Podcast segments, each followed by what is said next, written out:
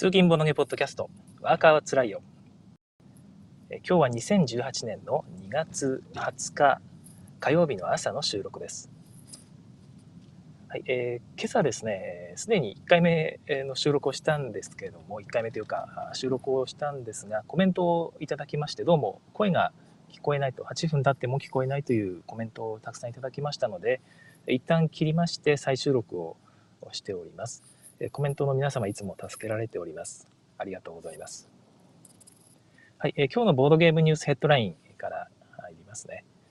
えーと、休んでいた期間中、雪のためにね、放送をお休みしていた期間中にいくつか興味深いニュースがありましたので、ちょっと遅れるんですけども、その話をしたいと思います。はいえー、1つ目が、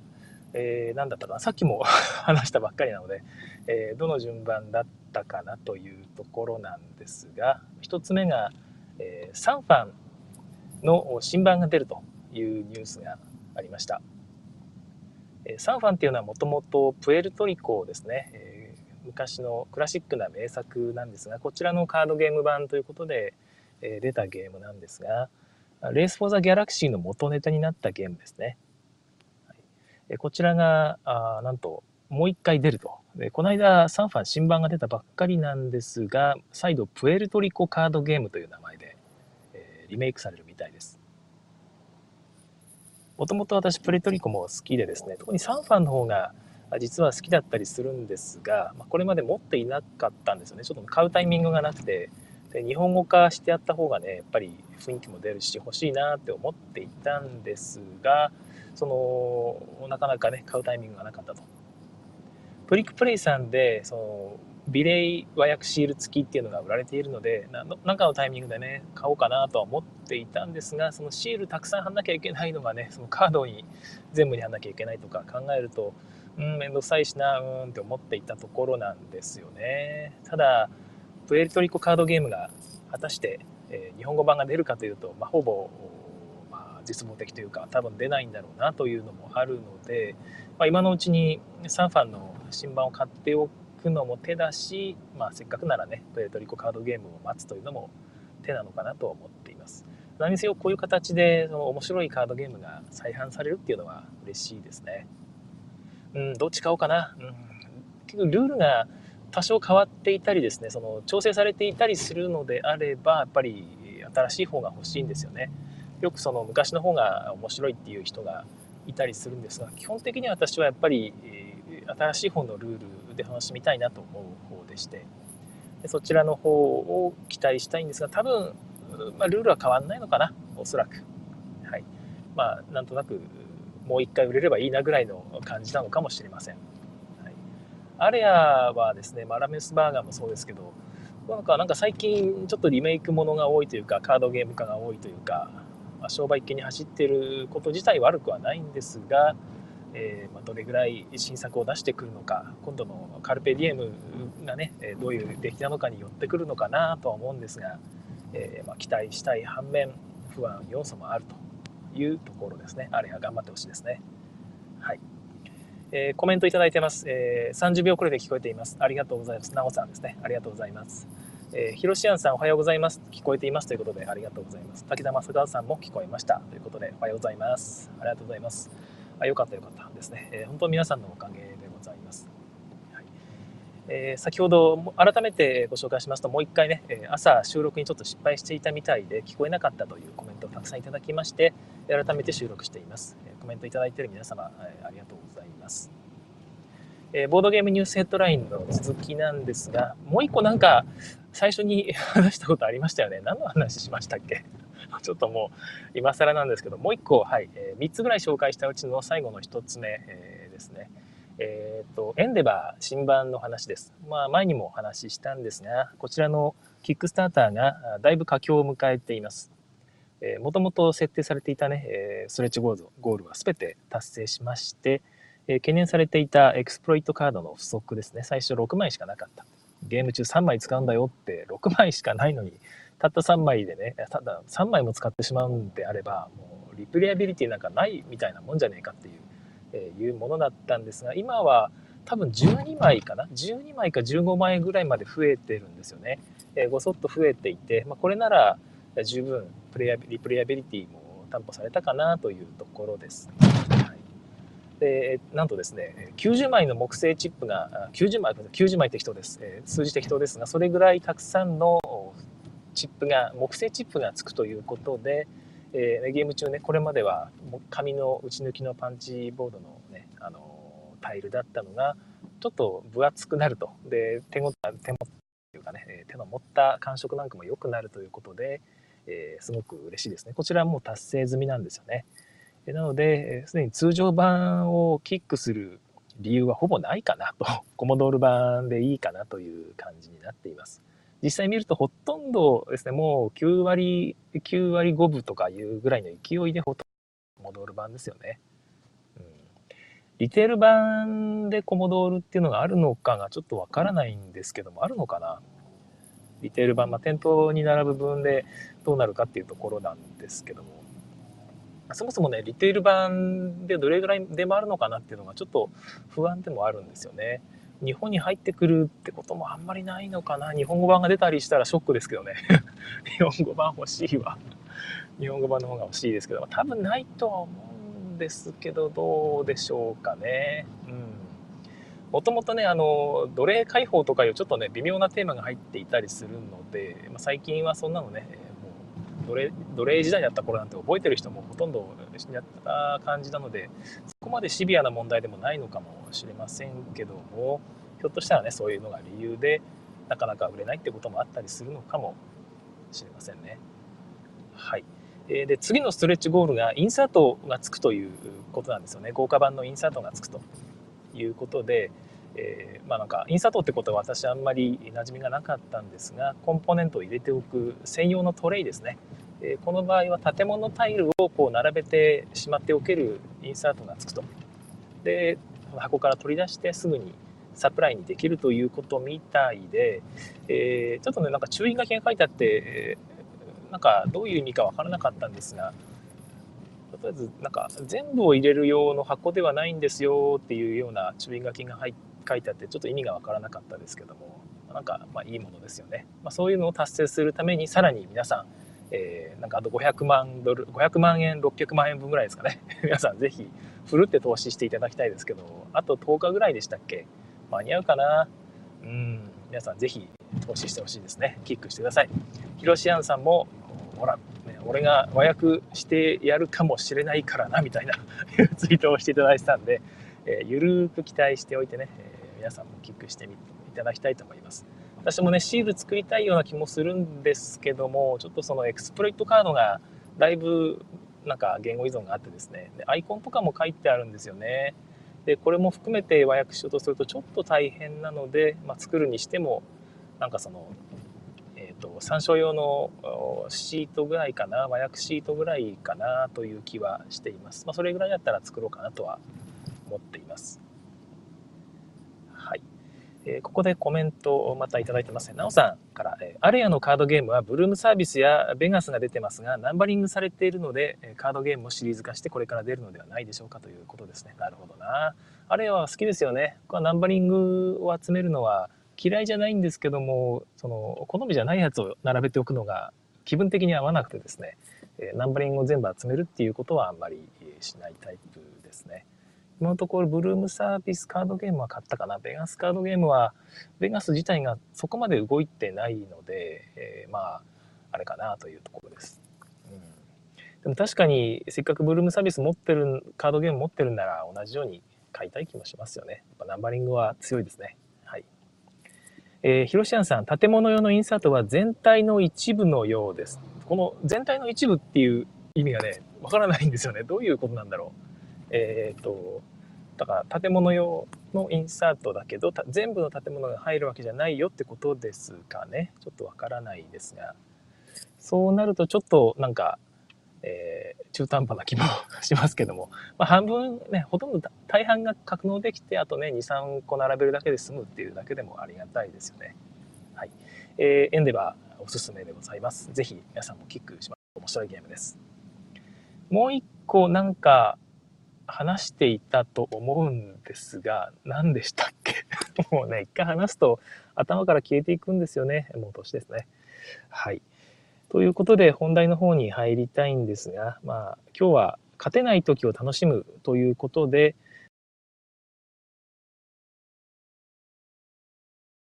撮ったんですよね。で、もともとは、その秋山さんがブログに書かれていたですね、えー、いろんな、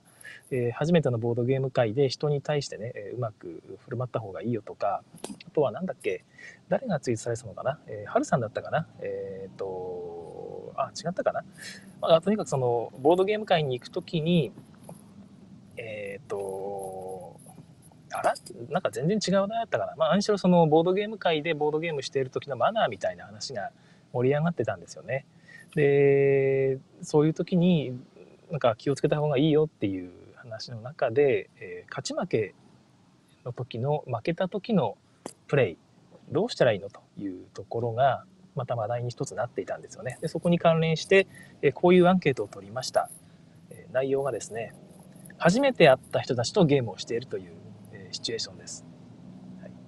でそのゲームですね、えー、まあ、終盤終盤って書いてあるので、まあ、ある程度の長いゲームなんですが終盤中に、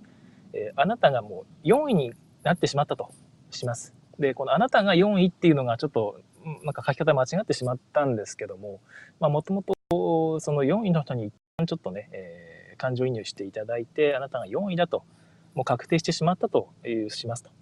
でそこで、えー、2位プレイヤーの足を引っ張った方がえー、いいと思ったんですね。で、その理由はですね、2位プレイヤーの人の方が、えー、なんか、こういじった時にですね、うわーやめてくれよっていうね、そういういい反応、いい悲鳴が聞けそうだという理由でですね、1位ではなくて2位をこう、まあ、攻撃したと、まあ、足を引っ張ったという書き方をしたんですが、えー、そう思ってですね、実際にそういうプレーをしたところ、2位プレイヤーがですね、思った通りの反応しなくてですね、単純に不利になったと。なんで俺なんだよ。っていうような反応してしまったということで、えー、じゃあこの結果についてですね皆さんはどちらに共感しますかっていうことですね。はいでまあ、あなたが4位っていう書き方をしてるんでですねそのどっちに共感するって言われてもいや俺4位なんだろうってなっちゃうかもしれないんですがまあその言わんとするところは分かっていただきたいというか、えー、どっちが皆さんがその過去にね、えー、いうシチュエーションを経験したこともあるかもしれませんしね自分自身だったり他人他の人がそういうような反応をしたことがあったりっていうのを目撃したりしたことがあったかと。でこの時にどっちの方により共感しますかということですね。はい、でどっちが正しいですかとかですね、えー、どっちの方がいいと思いますかではないんですね。どっちに共感しますかという聞き方をしたのはその良し悪しが自分判断できないしその皆さんもあんまりできないんだろうなっていうところがあったので共感というより緩い言葉を使ってみましたいや正しいいい悪いではないんですよねどっちの方が、まあ、自分にとってなんかその近い感覚を持っているかなというところをお聞きしたかったんですけども意外と皆さんやっぱりね良し悪しで考えるというか皆さん真面目ですねなんていうかあいい人たちが多いなと思いますやっぱり公正な方はどっちかとよりみんなが納得するような選択肢はどっちかという観点で皆さん、多くの方が、回答されていたようです。で結果としてはですね、え一応4つ選択肢を用意したんですね。どちらにも共感できると。でもう1個は2位のプレイヤーに共感する。でもう1個が4位のプレイヤーに共感する。最後がどちらにも共感しないということなんですが、え一番多かった回答がどちらにも共感しないと。4割ぐらいですかね。はいで、次に多かったのが、2位のプレイヤーに共感すると。こちらが、まあ、まあ、4割弱でした。で、えー、両方に共感できるっていうのが2割ちょっとだったかな。えー、そんなもんだったと思いますが、えー、それぐらいですね。で、あらやってしまった。あ、あ、今聞こえていますかね？聞こえてないのかな？大丈夫かな？途中でちょっとですね、え画面切り替えをしたんですけども、ひょっとして今聞こえてない可能性があります。大丈夫ですかね？えーと、もし聞こえてなかったらコメントをください。はい、無理ですね。聞こえてない人はコメントできないですね。えー、聞こえてる方がいらっしゃったらコメントいただきたいんですが、あ、しまったな。2回目の収録を失敗してしまったら大変ですが、えー、動いているんでしょうか？はい、ということで、一応このまま続けます。もう今日ダメだったら今日は失敗ということで諦めます。はい、えー、どういう話でしたっけ？はい。で、3つ目の選択肢、3つ目というか最初の選択肢ですね。両方に共感するが2割ぐらい。で、最後に一番少なかったのがね、なんとたった8%ですね。8部ですよね。8部しかなかったのが4位に共感するという選択肢でした。あ、よかった。聞こえているということでありがとうございます。えー、ちょっとですね、画面切り替えをすると不安定になるので、ちょっと怖いんですよね。はい。で、まあ、ちょっと意外だったというか、私の聞き方が悪かったんだろうなと思ったんですが、4位に共感するっていうのが思いのほか少なかったと。まあ、多分少ないだろうとは思っていたんですけども、えー、自分の意図としてはですね、えー、人がそこまでこの人は自分勝手なんだろうかと自分勝手と多分言われると思ってはいたんですがえー、私がね思ったのが本当にこの人は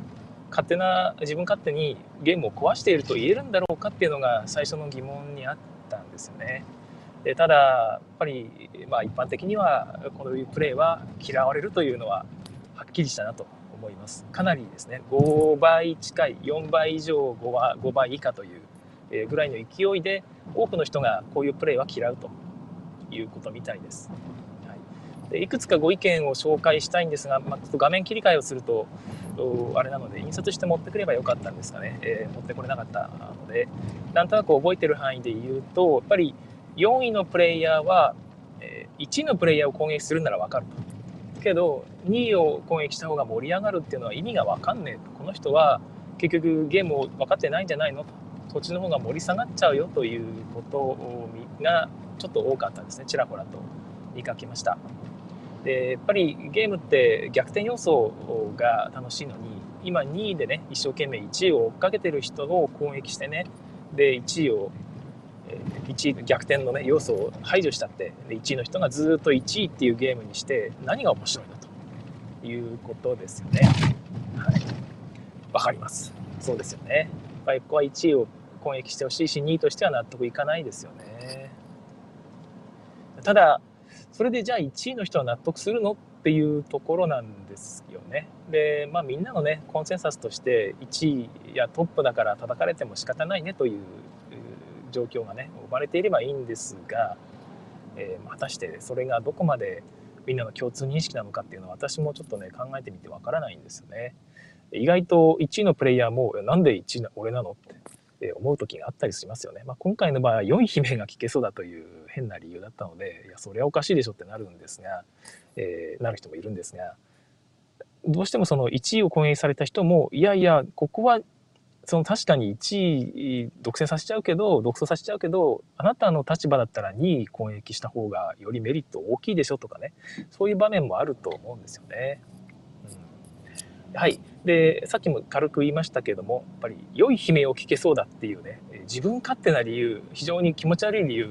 気持ち悪いっていうのも僕どうかと思うんですがあの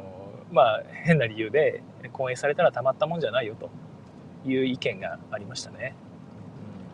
うん、まあこれなんとなく分からなくもないですが何かが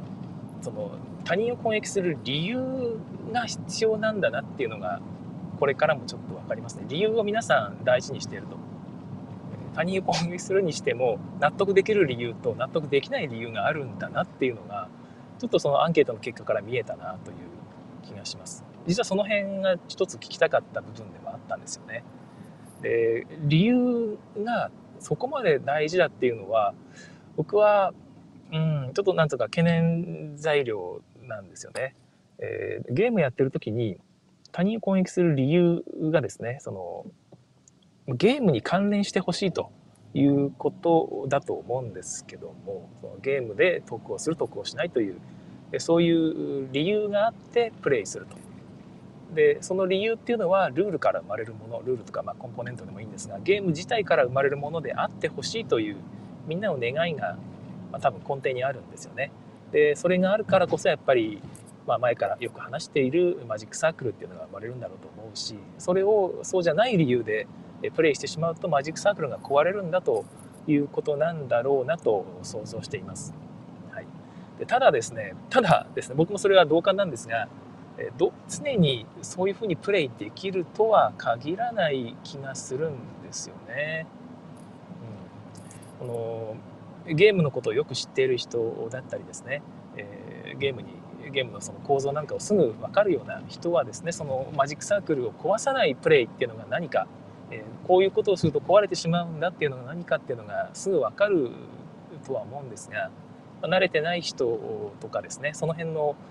うんと言い方がちょっと難しいんですがボードゲームセンスみたいなものが、えー、そんなに高くない人、まあ、経験値が低い人でもいいんですがそういう人はその悪意なくですねもしくはなんつうか悪意どころかですねいいと思って良かれと思って、え、そういうプレーをしてしまうこともあると思うんですよ。でまあそのもう一つあった大きな意見がですね不機嫌2位の人がま攻撃されて気持ちはわかるけど不機嫌になるのは良くないんじゃないかっていうご指摘が結構、ま、ちらほらとめちゃくちゃ多くはなかったんですがあってですね結局そういう不機嫌になるプレーをしてしまうことでマジックサークルがやっぱり壊れてしまうということもあると思うんですね。えー、だから何て言うのかなうん難しいとこですよね本当に あの、まあ、それをやったらゲーム壊れるだろっていうことを言うことでゲームが壊れるというですね、えー、不可思議な状態になりかねないと。でその人が理由を言ってしまったことが原因なんじゃないかって ちょっとねあのアンケート結果見て思ったりもしたんですよね。で一つだからこの結果から言えるのはなんか、えー、プレーをする時に下手に理由を あの言わない方がいいのかもしれないなと。で理由を求められることもあると思うんですよ。えななんで俺なの？ってちょっと、えー、わ分かりやすく納得いう 説明してよっていう人もいると思うんですけどもそこはあえてねあのぼかすというか下手したら何を言っても聞いてくれない時もありますからね、えなんでなんで？こっちじゃないでしょっていやあなたが言ってるその勝利点が高くなるっていうのは実はここでこうした方が高くなるでしょみたいなそこまで口出す人もいるんですよ。たまに。自分が攻撃されることに納得いかなくてね。でそこまでやってしまったら結局やっぱりそれを言った人自体がですね、えー、まあ、奉行問題でもないんですがあなたがプレイしてるんじゃないですよねってなるんですよね。でそれをその相手が、ね、プレイした理由に対して難癖つけるっていうのはやっぱりその人のプレイを阻害しているというか邪魔していることになるのでね、えー、まあなんかそこに口出しするのも変じゃないかなと思うんですよね。皆さんどうですかね？どうでしょうかね、えー、ただこのアンケート結果を見るとですねやっぱりその自分勝手に見えるような理由自分が納得いかない理由で講演されるのはたまったもんじゃないよという意見が多いようなので、まあ、難しいですね。えー、エチボのハトさんとねよくプレイするんですが、えー、私はこの今の考え方に至った理由は、ま、ハトさんにいろいろとね教えていただいたおかげなんですよね。えー、こんな風な偉そうなポッドキャストをしていますけども、えー、もともと私はここで言うその嫌なプレイをしてしまうタイプの人間でした。まあ人間でしたっていうか、多分ですね、なんていうか人間性じゃないんですよ。ゲーム経験でこういう考え方って変わっていけると思うし、改善していけると思うんですね。昔の自分はどういうプレイをしていたかというとですね、本当に初期の頃ですけども、ボードゲームにね、のめり込んで、面白い面白い、こんな風にね、人とインタラクションできるんだってね、いうことに興奮していた時期なんですが、誰かがある手を打つと予想するとあの人は今こういうふうにするのが次の手番ねこういうふうにするのがベストなはずだから、まあ、プレイヤー ABC って言いますけど自分が B だとして、え C の人はこういうふうにプレイするのがベストな選択のはずだというところまで読めると、まあ、読んだわけですよ。であの人が C をするんなら、え、A の人はああせざるを得ないから、え、自分は今回は、え、無理にあれをしなくてもこっちをしとけばいいよっていう判断でまあ、ある手を打つわけですよ。ところがですね C の人は全然なんかそのそこまで読めてなくてですね。あの読めてないっていう言い方も本当にあれなんですけど、えー、違う手を打ってしまったと。そこで僕はですねちょちょっと待ってちょっと待ってって、ね、でそれじゃなくてこっちの方がいいんじゃないですかってね思わず口を出すんですね。でそういうプレイをするとですねハトさんがちょっとその注意をするんですね。それのって良くないですよって。その B の人あ C の人か。C の人が思ったプレーをさせてあげるのがいいんじゃないですかっていうことをおっしゃってですね。で当時は、まあ、いわゆるハトさんが A ですからね。いやハトさんは A だから自分がやられたくなくて言ってるだけなんじゃないですかみたいなことを言ったりもしていたんですけどもやっぱり今になるとよくわかるというか、まあ、当時からまあそうですよねってちゃんと言うことを聞いていたんですがだんだんその言葉の本当の意味っていうのが分かってきてやっぱりその他人が、まあ、C の人がですねある手を打つと予想したことが果たして本当にその人にとってベストだったのかっていうのは誰にもわからないんですよ。まあ、それが分かってしまう簡単に分かってしまうとしたらそのゲームはねちょっとやっぱ浅すぎるわけですしいろんなことを考えてその人がいろんなことプレイをするわけで読みが外れただけなんですね自分の単純に。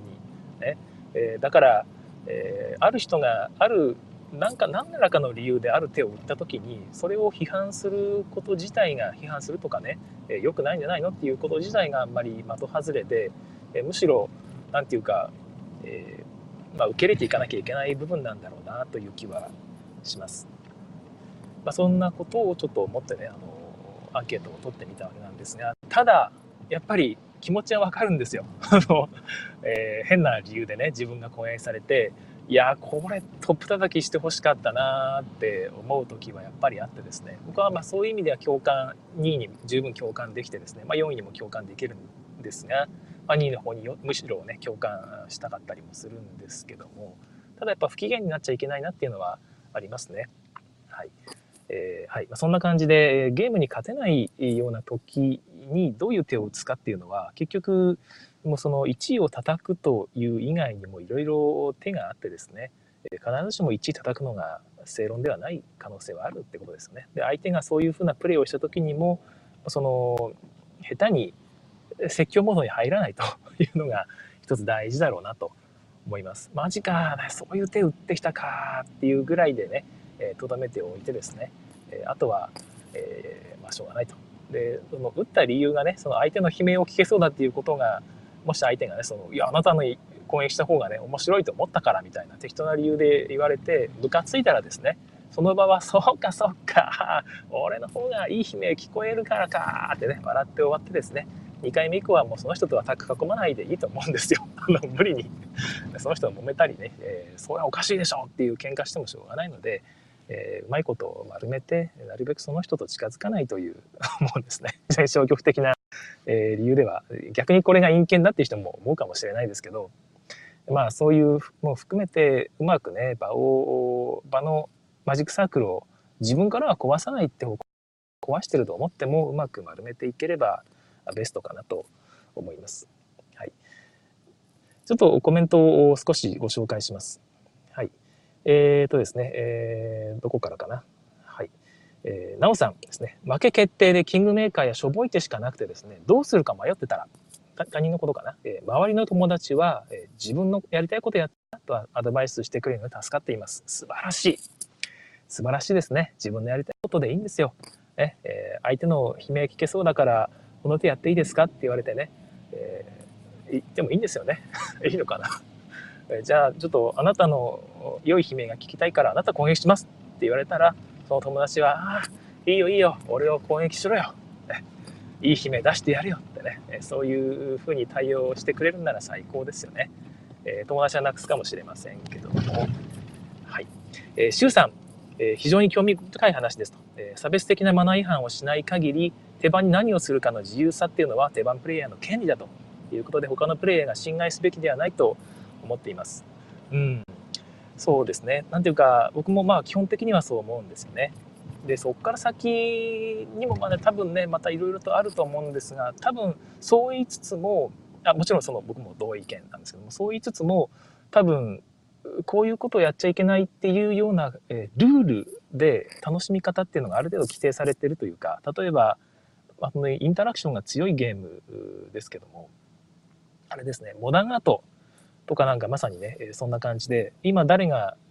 一番お金持ってんのっていうのを意識していかないと、本当にゲーム壊れちゃうんですよね。なんか、1時間ぐらいゲームやってたのに、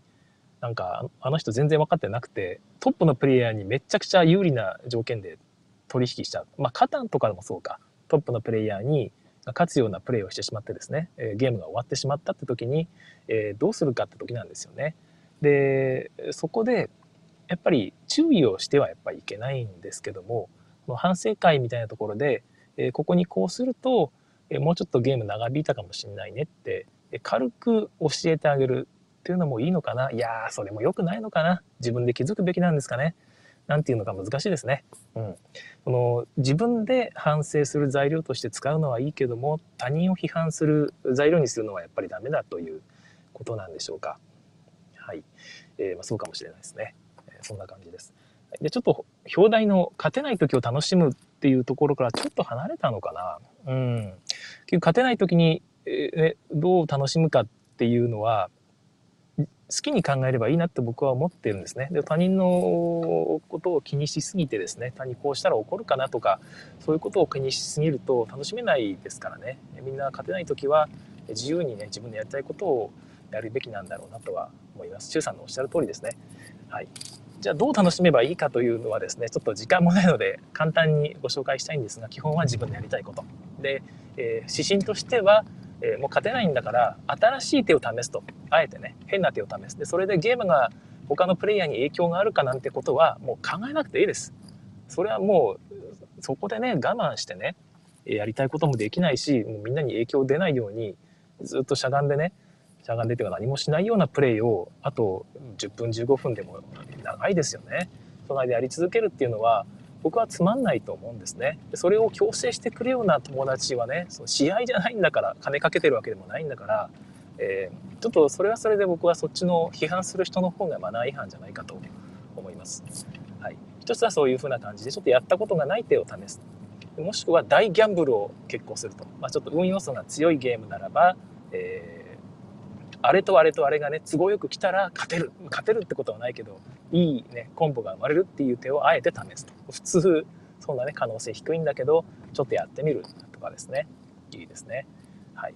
でもしくはね少しでも点数を高くするプレイですね。そこの時点で一旦目標を決めるんですよ。こっからあと何点取ろうと。それを達成できたら今日の俺はむしろ勝ちみたいなね、えー、いうことを自分で決めて、えー、そういうプレーををしてみるというのもなんかねちょっとだけモチベーションを保つなんかきっかけになるかもしれません。はい、私なんかをよくやるのはですね、えー、どっちを勝たせようかなっていうのをあえてキングメーカーを楽しむっていうところですね。うん、キングメーカーになってしまうケースってあるんですよ。でキングメーカーになる時にどっちの方が勝てるのかなというなんつうかね、え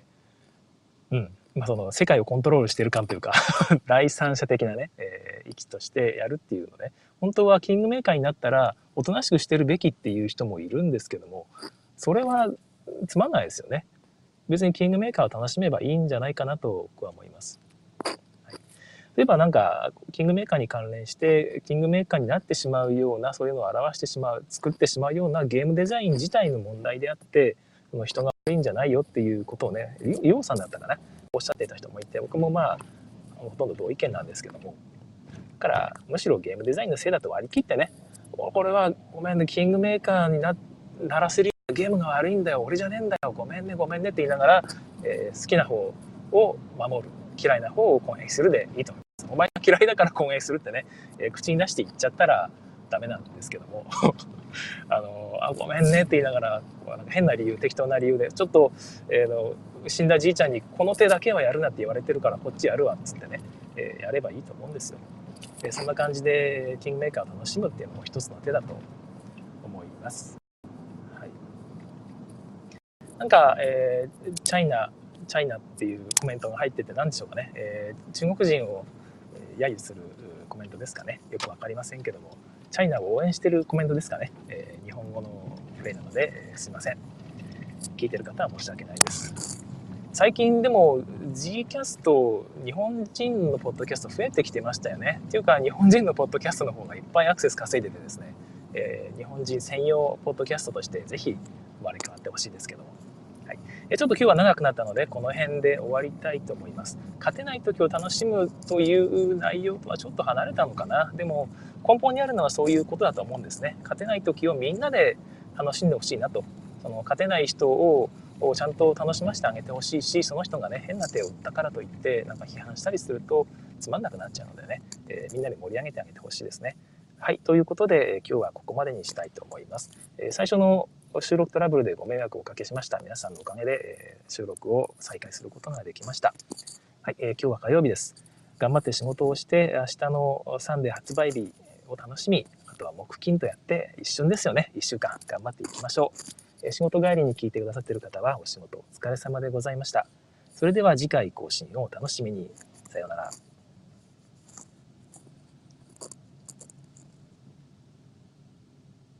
はい、えー、ここからは、えーと、追加の時間になります。今ね、えー、ライブで聞いてくださってる方がちょっと何分か遅れで聞いてくださってるということで、えー、さっきのね「さよなら」まで聞けないまま終わってしまうことがあるんですよね、まあ、ここでブツッと切ってしまうと。でなので少し時間を延ばしてですねライブの方が途中まで、えー、というかさっきの「さよなら」のところまでは聞けるように、えー、ここでバッファーを設けています。えコメントを追加でいただいているので、ちょっとね、ご紹介しながらお話ししていきたいと思います。えなおさん、楽しんだ人が勝ちなんですよ。え僕はそう思いますということで、本当にそうなんですよね。楽しんだ人が勝ちということなんですが、結局、その、人が楽しんでるのはいいけど、俺はお前の楽しみのせいで楽しむのが阻害されたというケースがどうしても起こってしまってですね、まあ、ボードゲームをやってる以上どうしようもないんですよね。まあ、これはもうしょうがないと。えー、それが嫌なら、一人でテレビゲームですね、ソロのテレビゲームやってるか、ソロのボードゲームやるしかないんですよね。で、そこをうまくやっていかなきゃいけないんですが、まあ、それはそれでね、自分勝手すぎるのも、やっぱりどうしても嫌がられると。で、今回のアンケート結果を見てですね、その、いやいや、この4位のプレイヤーの気持ちもっと分かってやれよっていう話ではなくて、このもちろんそそれも一つあるんですが、そうじゃ、それを4位の人のプレイヤーのようなプレイが嫌われるっていう結果が見えたのであれば、まあ、それはやっぱりある程度ね、え配慮して、え隠しておいてもいいですよね。その人の良い悲鳴を聞けるというのが、俺は楽しいと思っていてもですね、言わない方がいいかもしれないですね。こういう結果が、結果出た以上ね。えー、そういうことも考えながら、その他の人が嫌がるっていうことをなるべくしないっていうのは、まあ、その、インタラクションの基本かもしれないですね。まあ嫌がることをしないっていうとまたね、えー、空気読めって話になっちゃうのか、ちょっと違うかな。ま、その自分の反省点として一つ、覚えておきたいですね。自分の嫌がることをされたから相手を批判するという材料には、え、使わないようにしてください。はいえー、滝沢正和さんの話、えモダンアートの話ですが、うまく立ち振る舞いができない人がいることで、そのゲーム自体が面白くないって思われてしまうことがちょっともったいないし、え、悲しいなって思いました。僕は楽しみ方を教えてほしいな。なるほど。はい。そうですよね。その、え、こういうふうにやった結果、え、このゲームが壊れたん、壊れたんだよって言い方もあれですけど、まあその内容としてその壊れてしまったんだなっていうことを後で教えてもらえると、あ、なるほどな、そういうふうにやると、より自分が勝てる可能性が増えるし、その良いセッションになるんだなっていうことを後で教えてもらえれば、まあ、次回のセッションによくつながるなっていうことだと思うんですが、確かに教えてもらった方がいいこともありますよね。うん。でも言い方がね、多分これめちゃくちゃ難しいと思います。え批判に聞こえないようにしなきゃいけないし、かといって、えー、優しく言うと上から目線って生まれてしまうこともあるんですよね。えー、だから僕はどちらかというとあのモダンアート遊ぶ時は必ず最初にこの話をします。後から言うと批判になってしまうので、えー、ゲームの開始前にですね、え誰がお金を持っているかっていうのを常に考えてその人と取引をその人にお金をあげると自分が得したとしてもですねその人にもお金あげることでその人との差が開いてしまう。もしくはせっかく詰めていたのに、えー、差を詰めていたのに全然詰まっていないと。いうことになりかねないってことがあると、えー、最初に説明します。だから、えー、お金を持ってる人になるべくお金をもあげないようなプレイをすることが、えー、自分が2位だったらですね2位だと思ったら自分よりより上位の人1位の人ですねこの場合。にお金をあげないようにすることがプレイのコツですよと。でただ4位とか、えー、もう自分最下位だって思う時はとにかく別に1位にはお金あげようが何だろうが自分がお金たくさんもらえるってプレイした方がまあそれはいいですよねと。そういうお仕事をするのは2位とか3位の、えー、まあ仕事ですよっていうふうなことをなんとなく最初に説明して、えー、分かってなくてももうそれはもうどうしようもないってことでスタートしてですね、えゲームを楽しむと。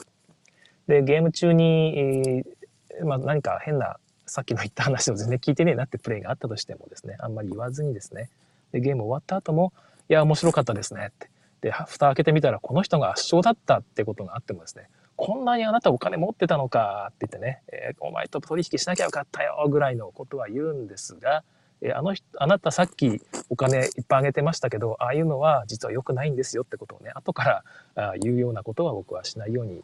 しています。最初だけですね。最初に言ったことを後でね思い出してもらえれば、え、それでいいのかなと思っています。はいまあ、そんな感じで、え、ゲームを勝てない人も楽しめるように、えー、みんなでしていければなと思います。今日はここまで。さよなら。